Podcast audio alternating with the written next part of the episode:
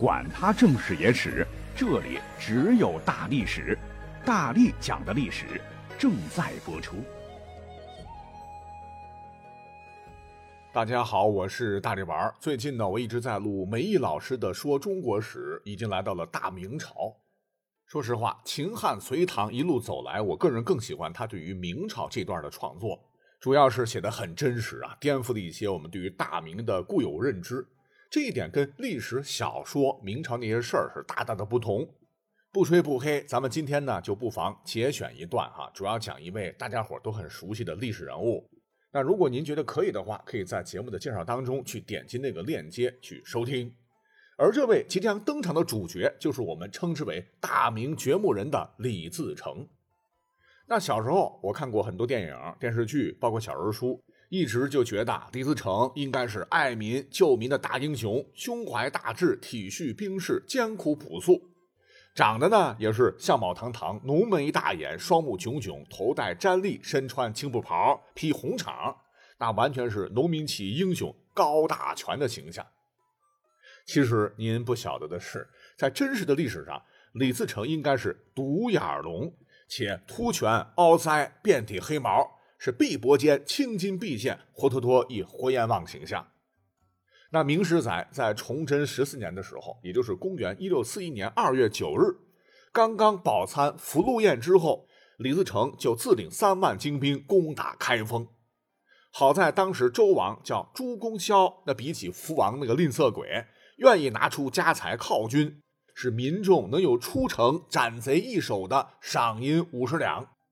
众将之下必有勇夫嘛，兵民踊跃击贼。几日血战，李自成大骇，只好暂时退避三舍。可他呢又不死心，自骑马到城下观察地形，被城上官军发现，射出一箭，唰，正射中李自成的左眼，是促身入骨，差点把这位农民军的头子给射死。从此，李自成就成了独眼龙。但实话讲哈，跟以前那种吹捧式的描写。长相，我认为还不是最失史实的，主要是李自成残忍嗜杀的这个性格，并没有在之前的那些影视作品当中展现出来。你像史载，自成性残酷，每破城断耳、剃目、截指、折足、剖心、具体，日以为常，谈笑对之。五子以李双喜为养子，此人嗜杀更酷于自成。那么等到了崇祯十七年，就是一六四四年正月初一的时候，腐朽的明军一败再败，整个西北除了西宁之外，已经是李自成的天下。李自成就在西安改为长安，建国号大顺，改元永昌。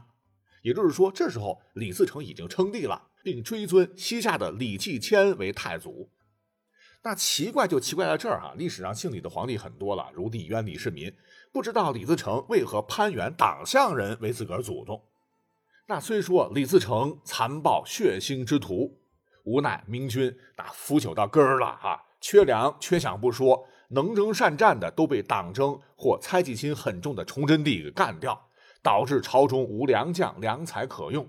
当贼军挥师十几万，恶狠狠扑向北京时，向镇守京畿重镇的宣府总兵王承胤慌得一批。赶忙送去降书表忠心，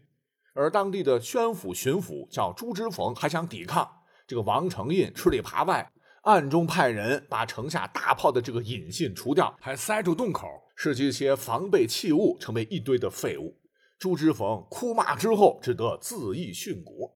那这样实名录啊，结果呢，倒戈的例子太多了，就眼看着贼军就要打到北京城下。而崇祯帝当时几乎再没有睡过一个好觉，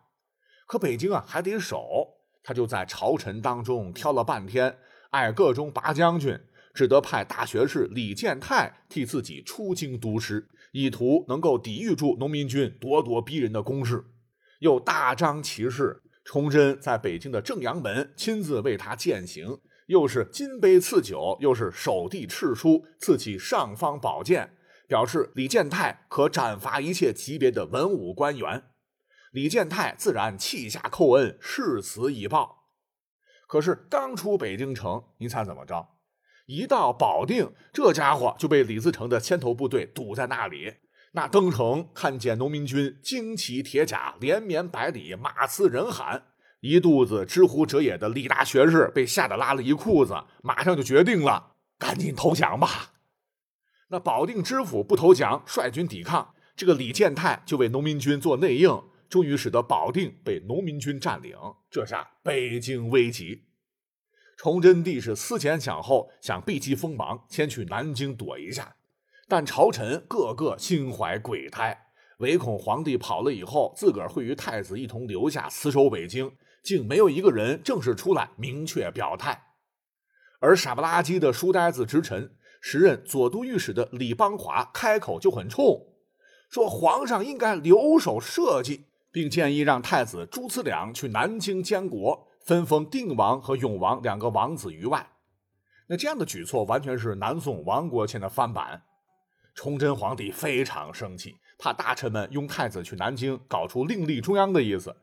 加之廷臣们争吵商议终日不绝，崇祯帝难逃之计没成。那这样一来，只有调吴三桂一路可走，但吴三桂在山海关，路途遥远，短时间内不能赶到，崇祯帝无奈。那么贼军兵临城下之际，崇祯帝人主威严顿失。为了筹集粮饷，崇祯帝只得让勋臣、太监们出钱助饷，而这些腐败到根儿的这些贪官财迷们纷纷搪塞。比方说，身为皇帝岳父的周奎，仅捐出一万两，就表示自己家中再无银两，故而求来求去，明廷也没有从官员、太监手里扣住多少银子，最终只得二十万两的银子，那完全是杯水车薪。而抵御贼军的这个名将，因无足够的粮饷，也接连投降。正是在如此关键时刻，更为奇特的是，北京全城所有军队皆由太监指挥。北京守城开始之际，还有人送饭，小患者派人胡乱到城上送去几大桶的粗饭，听凭士卒以手传食。而十六日以后，送饭的人也看不见了，守城士兵竟有不少冻饿而死。农民军此时也开始大规模的攻城，崇祯帝只得率领十名宦官在城内转悠了半天，均不得出城门，失望而归。更要命的是，监军太监唤作曹化淳，竟开门投降，引大军入城，齐攻内城。崇祯帝知大势已去，先让皇后周氏自缢，又手提利剑杀掉嫔妃数人后，行至寿宁宫，正好遇到自个儿十五岁的长女乐安公主。三十四岁的朱由检含泪叹息道：“汝为何生于帝王之家？”掩面朝爱女挥剑，乐安公主一声惨叫，右臂被断，昏死于地。随后，崇祯帝拉住已经吓傻的这个太子朱慈烺的手，痛哭言道：“你们今日是太子、王子，呃，因为当时二王也在场啊。北京城破，你们都是百姓小民。”各自逃生吧，不要恋我，朕必死社稷，也无面目见列祖列宗与地下。你们出宫之后，千万谨慎小心，见到做官的人，长者呼为老爷，年轻的为相公。父子情深，崇祯帝是泪如雨下，治主切切。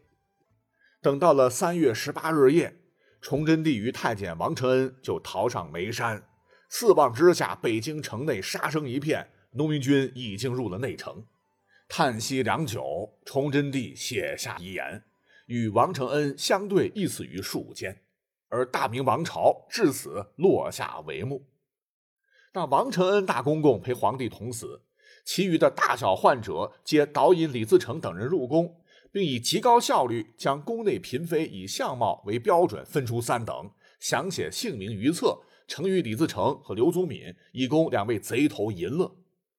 几日之后，崇祯帝与王承恩的尸体才被发现。李自成等人心中一块大石头终于落了地。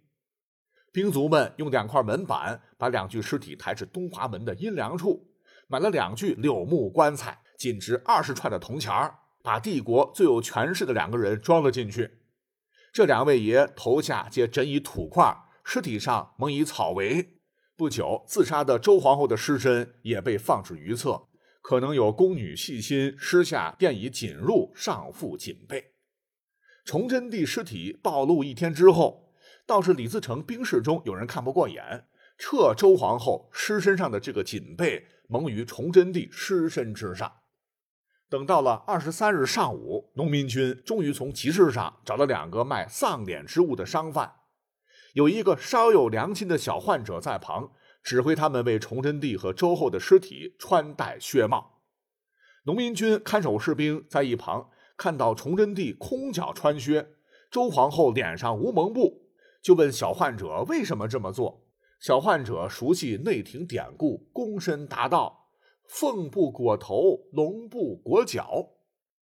由于崇祯帝的薄皮棺材才仅二十串的铜钱太过寒酸，当地的农民军监葬小官就自作主张，把原来埋葬田贵妃的外椁套在崇祯帝包棺之上，总算是凑齐一套棺椁，让崇祯帝入了土。而至于坊间传说很久的什么李自成亲自率众将士哭祭崇祯帝，说什么我来与汝共享江山，如何寻此短见，并以皇帝葬礼下葬崇祯的事情，实属讹传。原因是李自成压根没有这种好心肠，更缺少开国帝王的那种修养。那么话说，李自成他是本性难改呀，一入宫马上命人遍索皇宫。发现大内府库中只有黄金十七万两，白银十三万两，骇意之下失望至极。本来他建国之后当大赏将士，如今金银缺少，如何是好？就纵容大将刘宗敏对全京城的旧朝官员皇亲国戚加以考虑，一时间棍棒狂飞，炮落挑金，挖眼歌长，北京城内四处响起明朝官员的惨嚎之声。城中富民不少人也被家里考掠，平民的新米财物尽被农民军抢掠，以供军用。城内饿殍遍地，最终得到七千万两的白银。李自成很高兴啊，均让工人重新熔铸成中间有孔窍的巨大方板状的银块，以便于运输。那七十万两听起来没有概念，其实不是小数啊。崇祯帝十多年加饷摊派，从民间得银不过两千万两。结果呢，导致民心涣散而亡国。李自成在京城诈银七千万两，库列可知，不枉才怪。而需要说明的是，这笔巨大的数字绝非仅仅从明朝官员身上榨出，也是多出于北京每户细民之家。那么，李自成入京城之后，还马上传点大群戏子和裁缝入宫，天天换新衣，日日听小曲儿，很是暴露了他的低级趣味。期间还发生一起惨事，就是见到刘宗敏等诸营皆富，李自成的老营只得粗米马豆当粮食，众人怨声载道，就觉得这个闯王他不够意思，于是私下相率出宫，便入民间房舍抢财奸淫。仅安福胡同一地，一夜之间被轮奸致死的妇女就三百多人，而这样的罪行只是冰山一角。那么经过这么一折腾。直接导致后来镇守山海关的吴三桂心灰意冷，转头向多尔衮投降，引得清军入了关。那么，在与清军一番激战之后，李自成率的十几万人被打的是落花流水，狼狈逃回北京时，仅剩了几百七人，又火急火燎的在武英殿举行了正式的登基礼，又匆忙的一路溃逃。那么，这样满打满算，自入城到离京，大顺政权仅仅存在了四十二天。清军没有给他任何的喘息机会。到了一六四五年五月十七日的时候，李自成逃至湖北九宫山附近。那么这一天呢，仅带着十几个亲随，吃饱了饭没事干转悠，不想被一群农民以为是山贼围殴。惊骇之下，李自成被一农民一铁铲削去了半个脑袋，一下岗一族最终死于一个农民之手。这个结局真是充满了隐喻般的黑色幽默。